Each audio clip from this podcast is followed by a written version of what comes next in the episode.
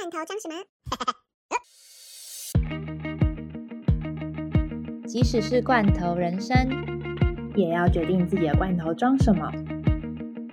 欢迎收听《罐头装什么》第三季。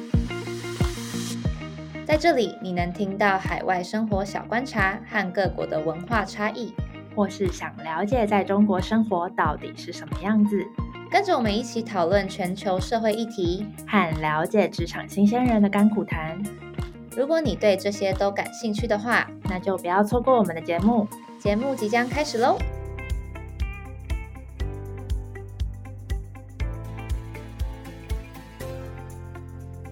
大家新年快乐！新年快乐！虎年行大运，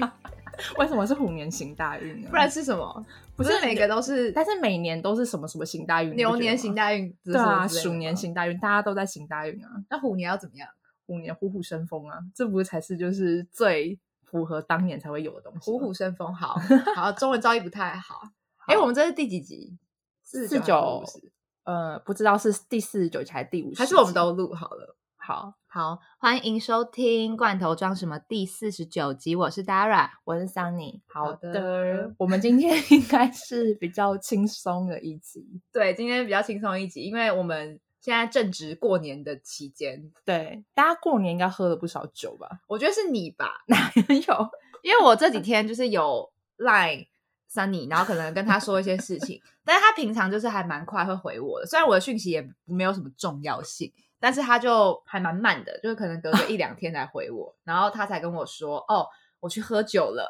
我想说，喝酒是喝多少天？很肥，很肥。没有，就是大概从除夕前就开始，除夕前一天嘛，反正就是放假，礼拜五晚上放假之后，礼拜六开始就有朋友的酒局嘛，因为还没有除夕。然后朋友的酒局的话，本来是有拒绝啦，他说：“哦，不要，我可能过年要陪我爸妈喝，或是陪我亲戚喝。”然后，但是你知道，朋友的就会还是会劝他说：“都放假，有什么关系？”对啊，就出来喝啊，喝一下啊什么的，喝一杯啊。对对对对。然后喝完之后呢，就是除夕在家一定有喝嘛，因为我爸其实也蛮爱喝的，但是因为他身体不太好，所以他平常也不常喝。哎，可以问一下吗？为什么就是台湾人的一些算是刻板印象吗？就是原住民都很会喝酒。哎，这个真的超刻板印象。那为什么呢？我真的不清楚，但是是因为小米酒吗？对，有人说是因为他们很小的时候就会喝小米酒，就是原住民好像不会说一定是十八岁以后才能喝，但是我们家还蛮严格的，我们家三个小孩全部都是爸妈都是很严格规定，十八岁以前一滴酒都不让我们沾。哦，所以阿美族很会喝酒吗？你自己觉得？我觉得应该是蛮会的，就是我自己有那种基因是吗？而且会喝酒的基因，而且我觉得应该是会喝酒跟酒胆不一样。你知道什么是酒胆吗？我知道啊，有很多人都是有酒胆没有酒量。对对对对对，就是我后来发现，就是出社会之后很常遇到这种人，就是有酒胆，但是他其实酒量没有到特别好。对，然后我们那种人就是一个就是 trouble maker，我会说 有点烦，但是不一定，你要看他的酒品。对，因为有些人酒品其实蛮好的，所以他虽然说就是。酒胆很大，那酒量不好，很快倒。但是他倒了就倒了，他不会闹事就好了。对，但有些人会闹事。哎，我目前好像没有遇到很闹事的。没关系，我们等下再来分享一下。嗯嗯嗯。那所以说，你每天都在喝酒，那你都喝什么样的酒？听说你你都喝一些烈酒，我真的是没有办法招架的那种。但是我也不是故意的，就是其实我不是很喜欢喝烈酒。因为我觉得女生女生很多人的口味应该是更喜欢那种酸酸甜甜，就是妹子酒啊，对，妹酒沙瓦，沙瓦真的，那饮料饮料，沙瓦好像太甜了，就是很饮料啊。但是因为我们家呃，对，刚刚 Dara 有提到，我们家那边有原住民血统，就我爸爸那边是原住民，嗯，所以 他们喜欢喝的都是一些比较 local 的酒，高粱、高粱米酒、米酒，然后嗯。对，雄黄是端午的时候会拿出来喝。对，那个那个哦，不行啊，那个闻到味道我就不行嘞。但其实高粱的话，有一些蛮顺口的，像金金门高粱五十八度那一支啊，应该很多人知道吧？我真的从来没有喝过，而且我也不想尝试。而且那个真的是会一个，我知道会很烧心，会会很温暖。对对对，就是感觉好像你在一个呃很冷的时候，然后喝一杯高粱，就整个身子都暖起来。对对对对对对，而且那个一杯下去，你会觉得心暖暖的。所以喝高粱的时候是一杯 shot 这样子进去。对，shot，它就是拿那种小杯，呃，但是你要用大杯也可以啦，就是看我们家没有在介意这个，但我知道有些人会介意说喝酒你要配什么酒杯，但我们家没有在介意这个，我们家都拿当然没有吧？我们家都拿啤酒杯在喝红酒。哦，没关系，这是仪式感的问题啦。对，啊有啦，我一个人的时候我会我会去拿高脚杯，但是跟我爸妈他们喝的时候，我们都是 拿啤酒杯装红酒，然后倒倒的程度也是像啤酒一样感。觉好像很豪迈的感觉。对啊，就是红酒对我们家来说就是一个有点偏饮料的感觉。嗯，总之我们今天的闲聊就已经是我们的主题了。对，没 错啊，就是我们今天就是要聊一下各国有没有什么特别的喝酒文化。对，因为毕竟我们也待了其其他地住过其他地方，然后职场文化其实感觉好像都跟酒脱离不了关系。哦，真的，尤其是中国。对，所以我觉得我们可以来分享一下我们自己之前的一些小经验或是一些小观察。那我觉得就从中国开始。嗯，好，就是中国话，呃，Dara 之前应该有去应酬过，有吗？呃，不算是应酬，但是会有那种聚餐，你懂吗？哦，但是也有还好，也但是那种聚餐就是没有到很严重，就是、嗯但是我有看过或是听说过，就是他们之后都会喝到很呛的那种超情况。强，然后那个时候我记得我在上海工作的时候，我们去那个 KTV，因为上海有些 KTV 是那种超 fancy 的那种，你知道吗？我知道你在讲哪然后那种那种超 fancy 的那种会开酒，就是开到没有在看价钱的，哦就是狂开。但是可能是因为我们公司那个时候是美商公司嘛，嗯，所以以说呃不是每个都是中国人，都会有什么美国人、韩国人什么之类，就是大家都会很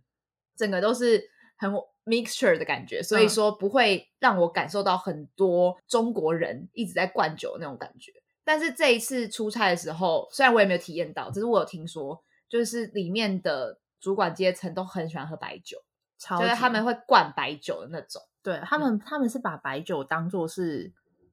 呃，该怎么讲？他们呃，因为他们喜欢喝的白酒跟台湾喜欢喝高粱是不一样，因为台湾喜欢喝的白酒是偏是高粱那一类的嘛，对但他们喜欢喝茅台，尤其是贵州茅台。嗯贵州茅台在他们那边就是大为盛行，而且对他们来说，茅台是一个彰显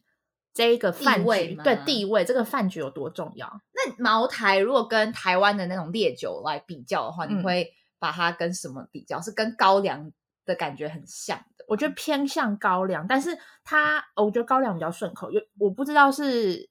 因为我比较喝的习惯，就是可能小比较小的时候就有喝过高粱，所以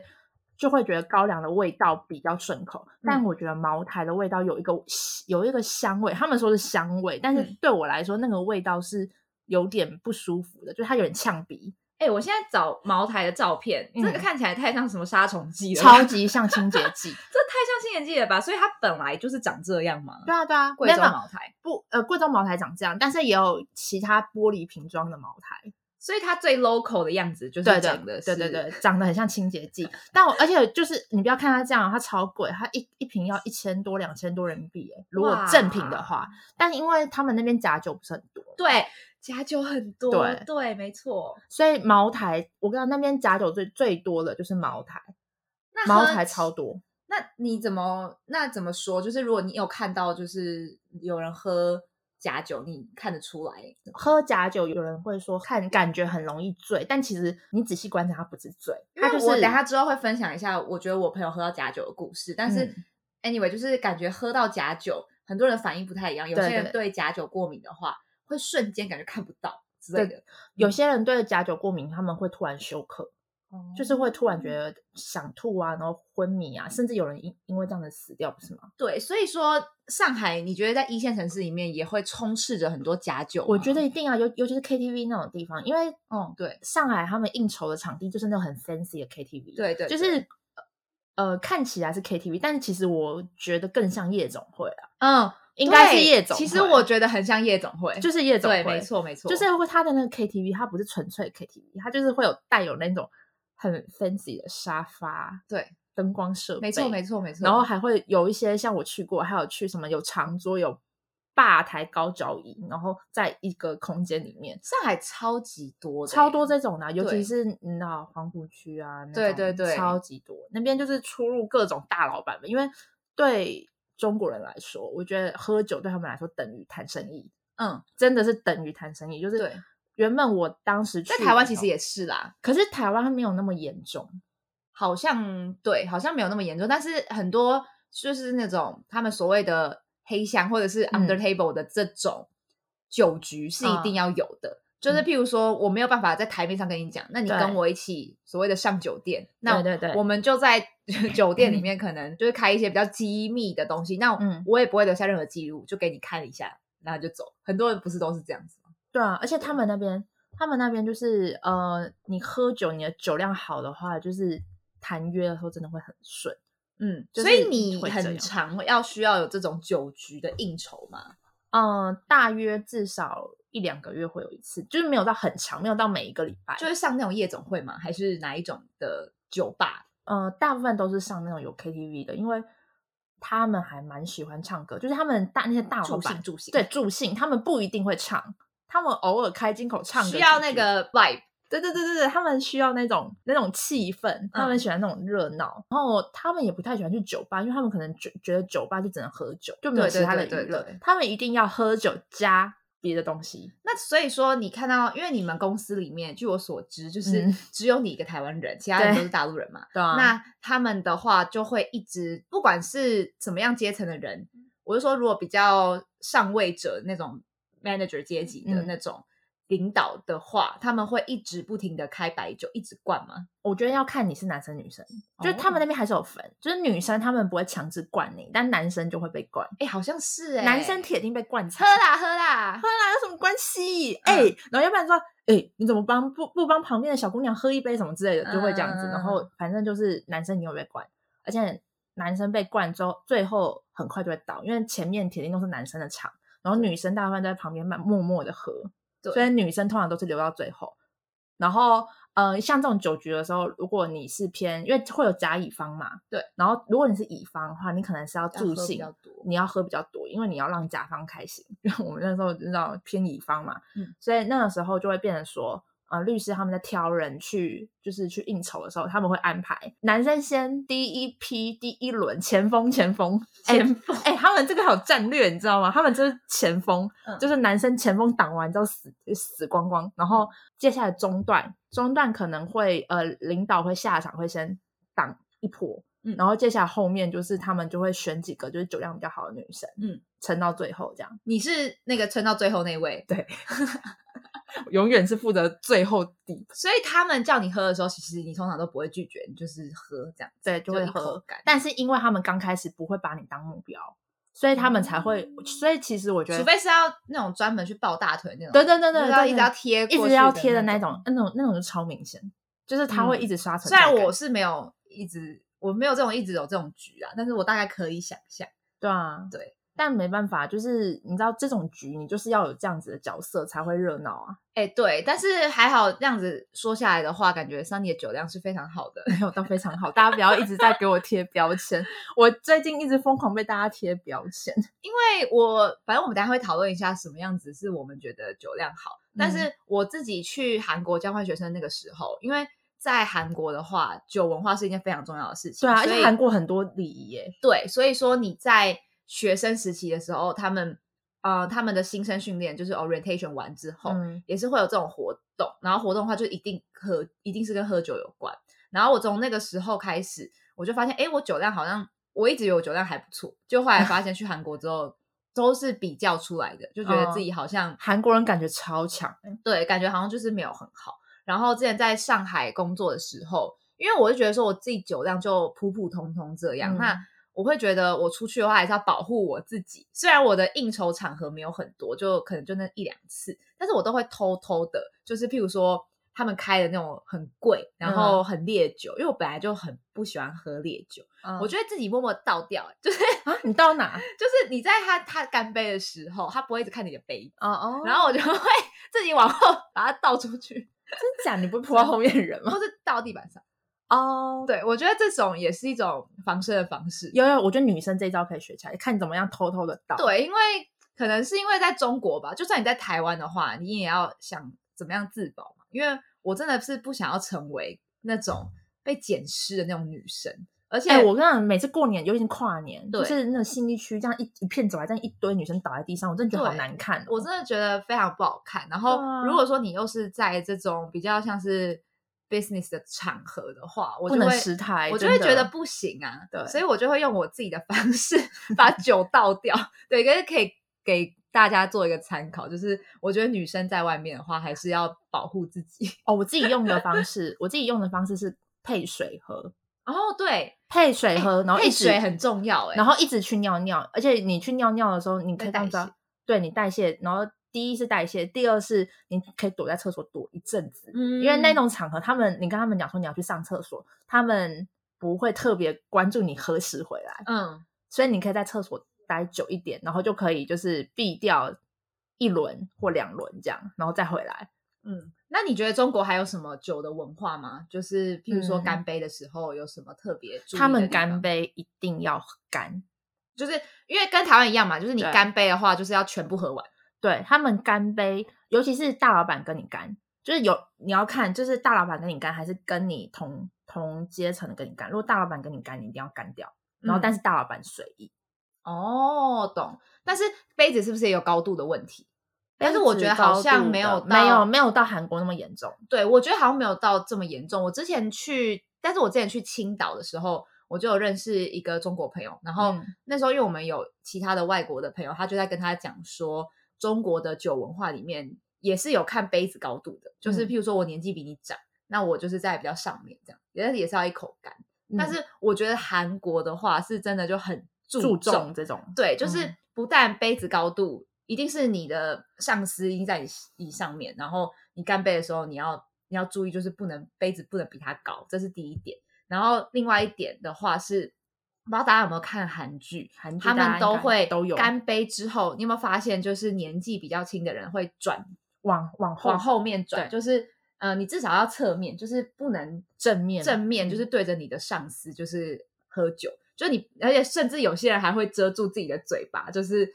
呃，你喝的时候不要让别人看到你在喝，这样。嗯对那这就是第二个他们的规则。那还有一个点就是在韩国的话，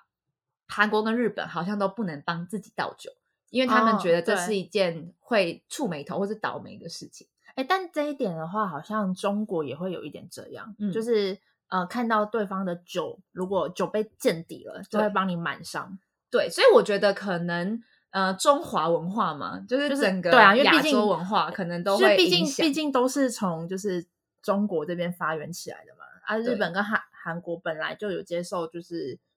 中华文化的洗礼。对对对，那韩国的话真的超会喝酒，而且我觉得韩国跟日本感觉，刚还有刚刚讲的中国，其实我你没有觉得他们有一些共同点吗？就是嗯感觉这些酒文化是在职场文化里面很重要的一环。超可怕。哎，但是我觉得韩国给我的感觉是，他们连就是社交场合，哦，对对对，我觉得社交跟对职场也是，但因为中国那边的话，它社交场合就比较随意，嗯，好就没有就没有那么死。对，因为像韩国的话，你去交换学生，或者嗯是你去那边交朋友，或者是甚至他们自己的呃刚开始认识一群朋友，或者是新生训练什么的，一定是要去喝酒之后才就会变熟。他们都会这样哦说，就是一定要先去喝酒，那我们才会才哦，我们才是朋友这样的。对，，而且但他们又会很讲究年龄嘛，那他们情侣间会一起去喝酒吗？情侣我觉得一定会啊，我觉得会，哦对，因嗯为我一直有在思考一件事情，就是各国的情侣会单独然后约一个酒局去喝酒吗？会吧，我自己也会啊，就是感觉会吧。但是为什么你会有这种疑问？因为我在我在中国遇到的，他他们们就不会一起去喝酒？他们会一起去，但他们一定会一群人，就是不会单独。哦，就是单独的话，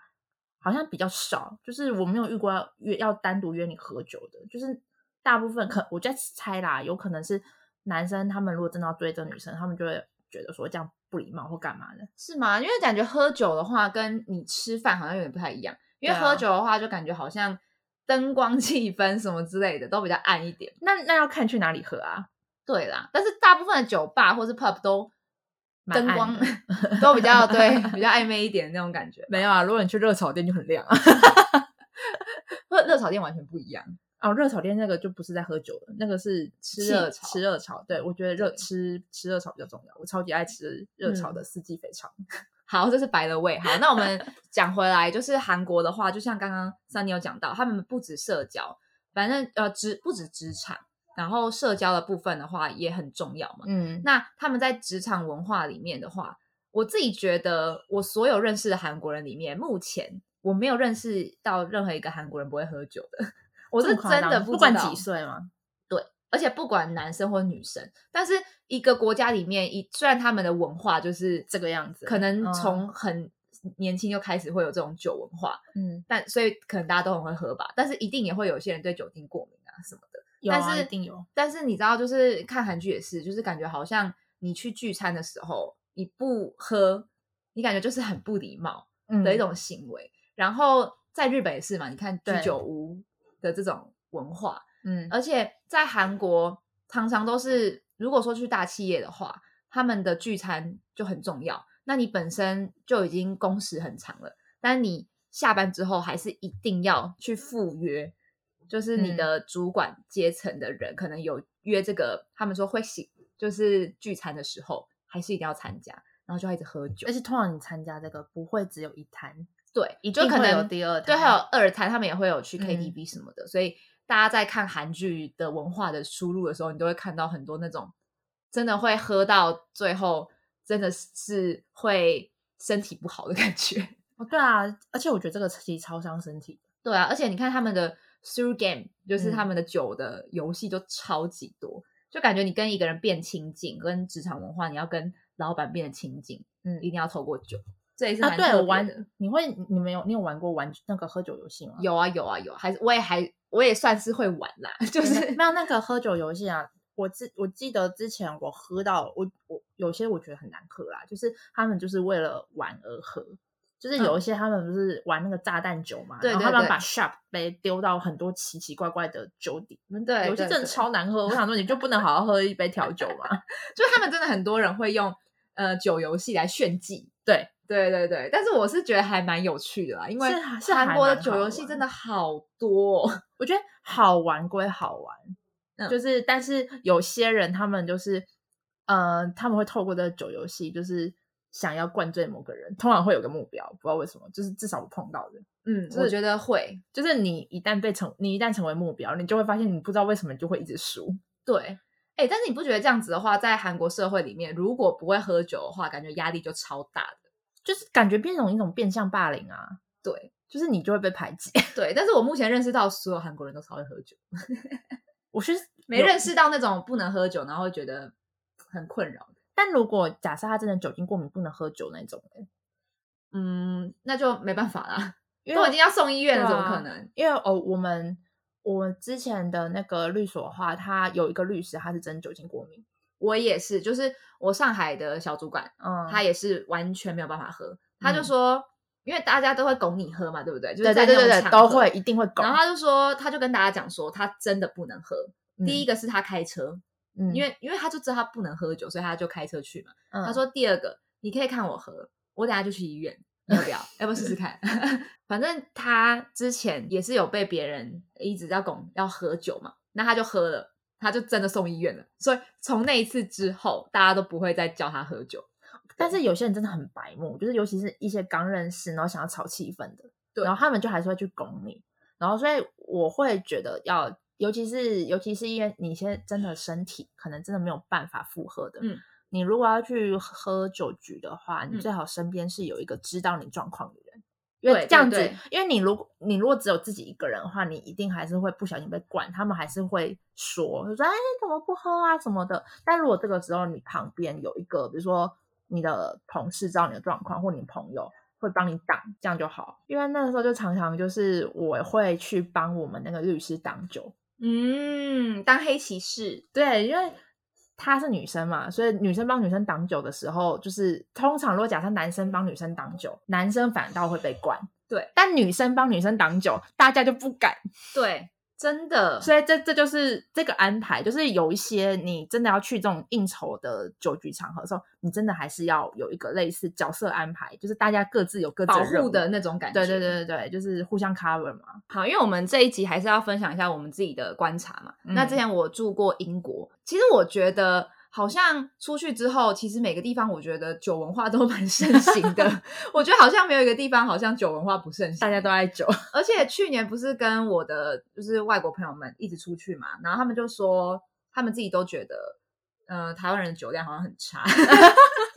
不知道哎、反正那时候去英国的时候，他们的酒吧文化，他们的所谓的 pub 的文化其实很盛行嘛。然后，而且英国的那种文化的话，就是站在外面喝酒，嗯，当然是从中午就开始了哦，正中午对他他们就会中午以后就是 chill 的时间，对，就是站在外面，然后你就拿一杯啤酒，然后站在外面聊天什么的，然后就是感觉你中午的时候大家在吃饭什么的，但是他们喝酒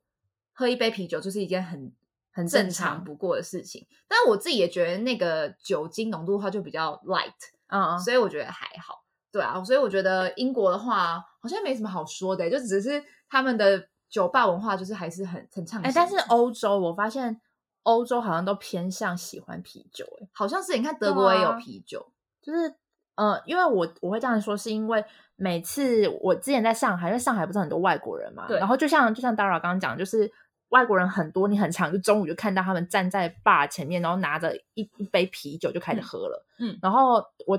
跟就是观察那么多外国人，然后或是跟外国人喝酒，我发现他们第一杯很长就是啤酒，嗯而且啤酒不是那种给你就是小杯的，他们就是哦直接是五百 ml，或嗯。是直接就是至少四百五十 ml 那种大的那种啤酒杯，直接先一杯下去，然后后面才想其他酒。但嗯。是我发现，至少我身边的女生都都不是特别喜欢啤酒，因为很饱，真的很蛮饱的。超级那你一杯喝下去，不是说你不能喝，而是说你后面就是你什么东西都不想再喝再吃了。对，然后但我觉得在英国，他们因为 pub 真的很多，嗯就是如果说你在都市里面的话，所以我觉得对他们来说，那种就像是汽水像汽水像 grab a coffee 的那种感觉，那个是一种社交文化的一种方式吧。而且他们不是会很看什么足球转播还是什么，嗯就是你跟呃你的同事可能就是呃聊天聊一下下，反正就是就是一杯酒的时间。所以我嗯觉得那是变成一种社交的一种文化吧。嗯对那德国的话，是因为我刚好我姐最近从德国就是交换学生回来，然后她说她有发现，她德国朋友都跟她说，他们在这是很特别的文化，就是在干杯的时候，你一定要看着对方的眼睛，这个就跟韩国相反了。对，然后一定要看对方眼睛，不然的话你会 have seven years of bad luck。啊，对 他们本来是说 seven years of bad sex，但是他哎、这个这个超坏的，就是一下就诅咒人家七年，对所以你要么你一年，对，这对，就是他说你在 toast 的时候，你要一定要看着对方的眼睛，这样子比较有礼貌。那那韩国人就不能跟德国人喝酒了。哎、真的耶，感觉好像很不一样。你有看过韩国人跟德国人喝酒吗？有啊，我是我去年那个我的朋友不是德国人跟韩啊，国人，对啊，那他们怎么喝？他们怎么喝我觉得没有啊，就很正常。Cheers，？Cheers，就是就没差。那、那知道了韩国人会背过去吗？不会好不好？我觉得我的韩国朋友就是他来台湾之后，他根本就不 care，就是啊啊啊！就是那种什么年龄什么的，他说他也不太喜欢，他觉得那样子真的很自私。对啊那你跟外国人的话，谁管你啊？所以对啊没有人他没有管啊他没有在 care。我觉得是因为我们都不是韩国人，所以他没有在 care 这件事情。其实我觉得台湾人就是在亚洲的话，就相对比中国、韩国、日本还要再更像、更偏向外国人的喝酒文化。对，就是比较没那么拘谨啦。对，因为像呃韩国或是日本的话，他们就是会比较压抑，就是大家会觉得喝喝酒的时候是明明就是一个放松的场合，但是对韩国人跟日本人来讲，他们就会觉得那是一个很压抑的场合。不一定啊，我没有啊。我觉得 看起来他们除了在职场文化可能必须要有这种场合之外，啦他们动不动就是就是我像我朋友他回去，或者是我听说过其他朋友的，就是其他人的韩国朋友回韩国之后，你就是一定要喝酒、欸，就是你的朋友们就是约什么都是约酒局。对，所以就是就是没有什么咖啡啡厅这种行程吗开始可能就会觉得说是一种 pressure 吧，就是你的同才压力的那种感觉。但嗯是你去喝的时候，可能又会很放松，就是就是跟朋友聊天啊什么的。但是你要喝到很放松，你要到达一个比较微醺的状态才会放松啊。嗯，对。对啊，如果你没有到，你没有办法到达那个状态的话，你就会觉得哦，那我们就来聊一下，我们怎么样定义就是酒量好，跟你觉得喝到什么样的境界，你觉得是微醺？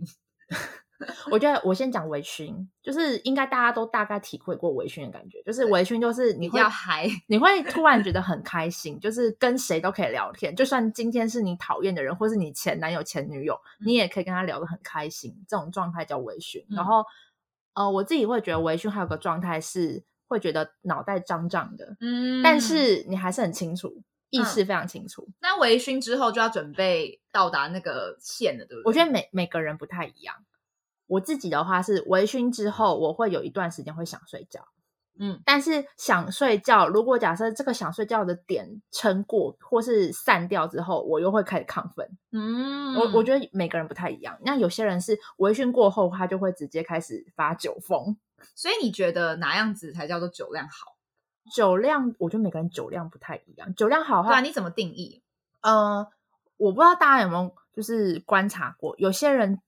酒量好，但是他脸会红，就是我本人啊，但是 然后我酒量好就是因为有些人就是一杯下去就红了。我然后，但是我是我本人我是属于那一种，你不管给我几杯，我脸都没有任何的，就是嗯完全不会红。所以对，所以我后来有发现，好像是脸完全不会红的这种，真的是酒量好。就是真的大部分酒量会比较好。哎、你你这样说的话，我觉得我我认同，因为因为我我们家就是长辈那一些也是这样。我觉得那跟基因有关系。哦，我也觉得跟基因有关，因为很多人都说你酒量好不好，也要看你身上的解酒酶。对对，而且解酒酶，解酒酶还有分，就是我刚刚你在说韩国人可能酒量很好，可是我在想说，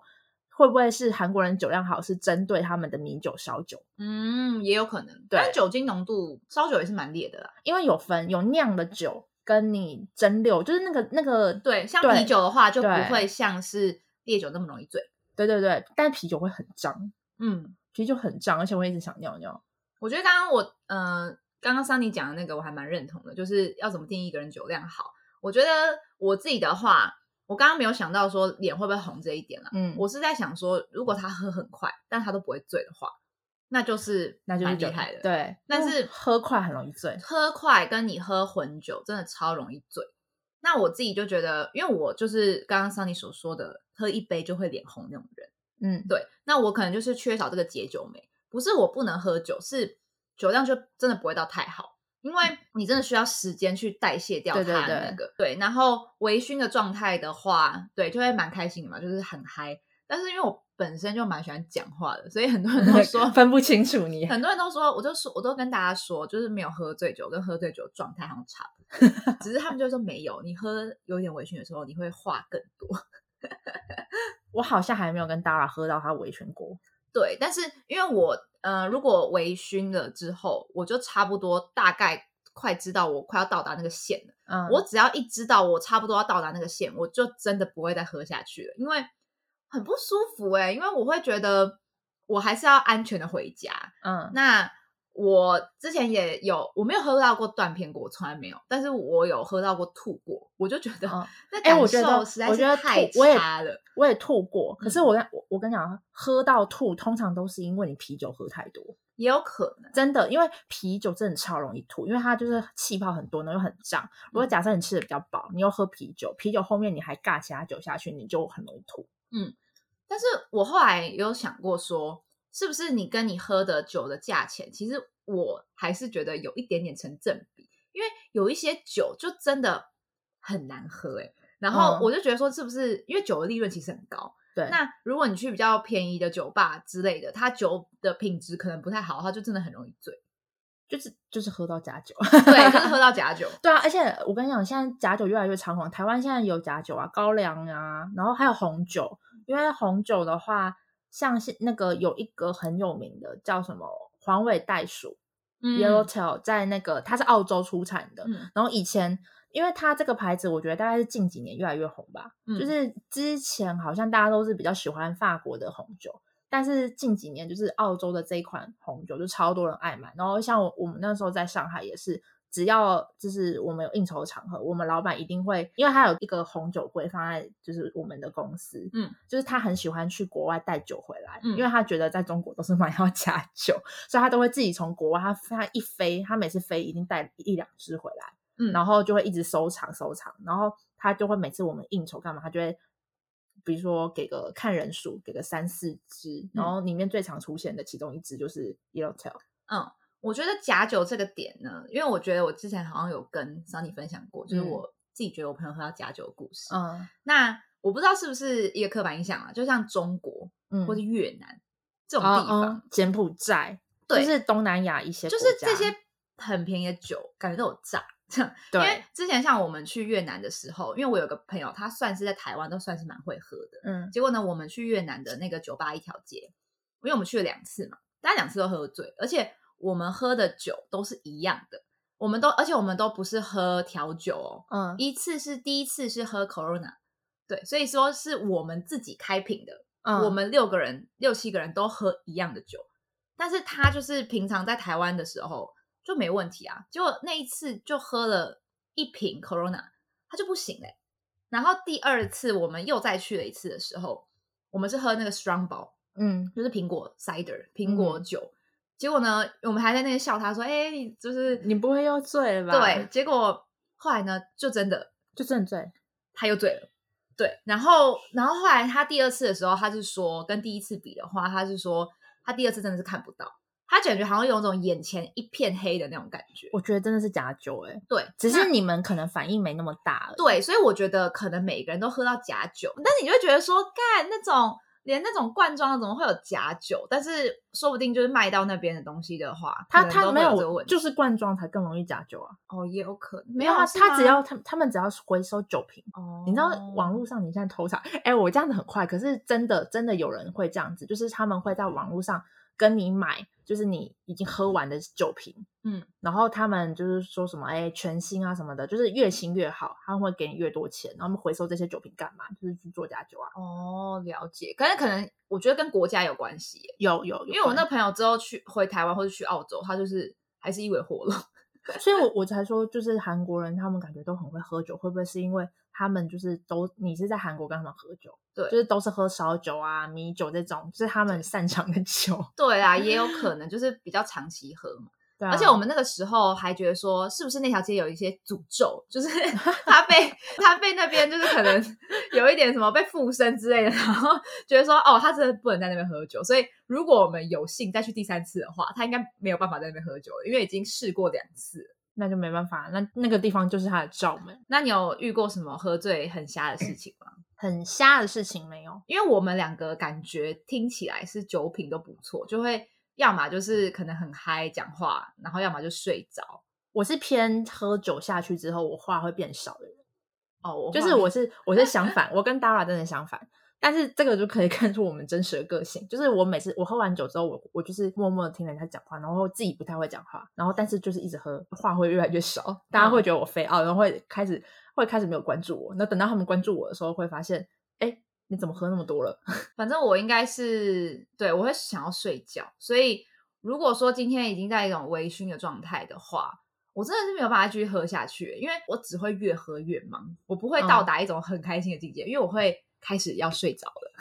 对哦，我也会想睡觉。那个想睡觉点，真的就是某个点，那个点过了之后，你就会觉得，嗯，突然很清醒，不知道为什么。嗯，反正我遇到很吓的事情。三你也听过，反正我还蛮衰的啦，就是我有被别人吐过，我还有被别人 尿尿过，对，所以 反正我朋友应该也不一定会听这一集，然后对，甚至 做这件事情的人，可能本人到现在还不知道，所以对啊，没有，我觉得要保护一下人家。对所以就其实每个人喝完酒状态不太一样。对，但是你如果说真的会有这种失态的情况的话，有时候真的很想要提醒他，但是就是让让人家暗示一下，让但是他本人到现在还不知道，我不知道我哪一天就是突然想要跟他说，他就会觉得超丢脸。但我觉得就是还是要给他知道，要不然如果他出去以后，这件事情已经藏匿了几年了。我好像真的没有遇到真的很瞎的事、欸。那想要，我觉得顶多就是那一种，就是什么年会啊、尾牙、啊，有人就是，尤其是男生其实不要波及到你就好，但是我不知道为什么，我就会 被波及。刚好被波及。对，哦，我我没有被波及，我就是旁观的那个人。就是年会或尾牙，一定大家会遇到过这种，就年会或尾牙，大家喝的很嗨，嗯然后就会有人就是开始失控，然后开始走路这样这样晃晃晃，而且不知道为什么大部分都是男生。对啊，反正我们要跟大家讲的就是，嗯，喝酒的人是助兴，对喝酒很快乐，但是大家还是要节制一节，制一点。要知道自己的点在哪，尤其是女生啦。我觉得女生很重要，对，而且点很重要。呃，有些人会说，那我干脆都不喝。可是你又不得不说，其实有时候喝酒的场合真的是那真的是一种压力耶，对不对？没办法，你就是你就是有些场合你就是得至少喝个一两杯。所以我觉得我爸他在我十八岁以后，他就给我灌输这个观念，他说你现在开始就在家里跟我练喝酒。所以我我我那个时候十八岁刚满的时候，那时候我爸很会喝，因为他那时候身体还比较好，他那时候几乎是每个礼拜六日他都会开酒，红酒、啤酒什么都开，然后就是让我我们跟他小孩跟他一起喝。嗯，就是他说，女生要知道自己酒量在哪里，这样你出去被灌的时候，你才知道什么时候要收。嗯嗯嗯他说这个是一个生存技能，我爸说这是一个生存技能。kind of 对。如果要在对职场上面的话，你看我们刚刚讲了一些，不管是韩国、日本、欧洲，你看嗯台湾、没办法，有时候这些场合酒这个东西就离不开而且对你稍微文化。就是你稍微会喝一点的话，人家也会对你有一点小尊重，不知道为什么，尤其是领导。对啊，但是我还是有遇到过那种完全不能喝酒的人，但是那种就是例外，对，像我朋友他是连麻油鸡一点点都不都不行就会醉的那种。而且不是也不是醉，是直接要哦我遇过，会痒。我遇过麻油鸡就醉的人，对他他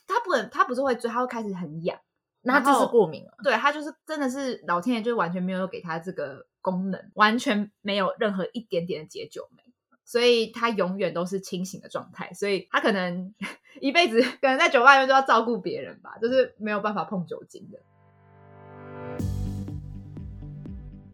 我觉得其实你一群朋友去酒吧里，总是要有这么一个人，对啦，真的就是你，你一定要有这样 一，完全没有办法跟大家一起这样子微醺感。但但其实其实也不一定啊，就是如果你酒量好一点的话，你也可以当清醒那个人。对啦，没错。好，那今天就跟大家分享到这边。对我们好像是欲罢不能，一直聊，一直聊酒，是自己多会喝，好像也没没有很会喝。好，那今天这集就到这边。如果喜欢我们节目内容的话，不要忘了帮我们留言评分五颗星，并且继续关注接下来节目。还有现在 Spotify 也可以评分喽。或是有什么建议，也欢迎到我们的 IG 画下底线 in your can 私讯告诉我们。那我们就下集见喽，拜拜。拜拜。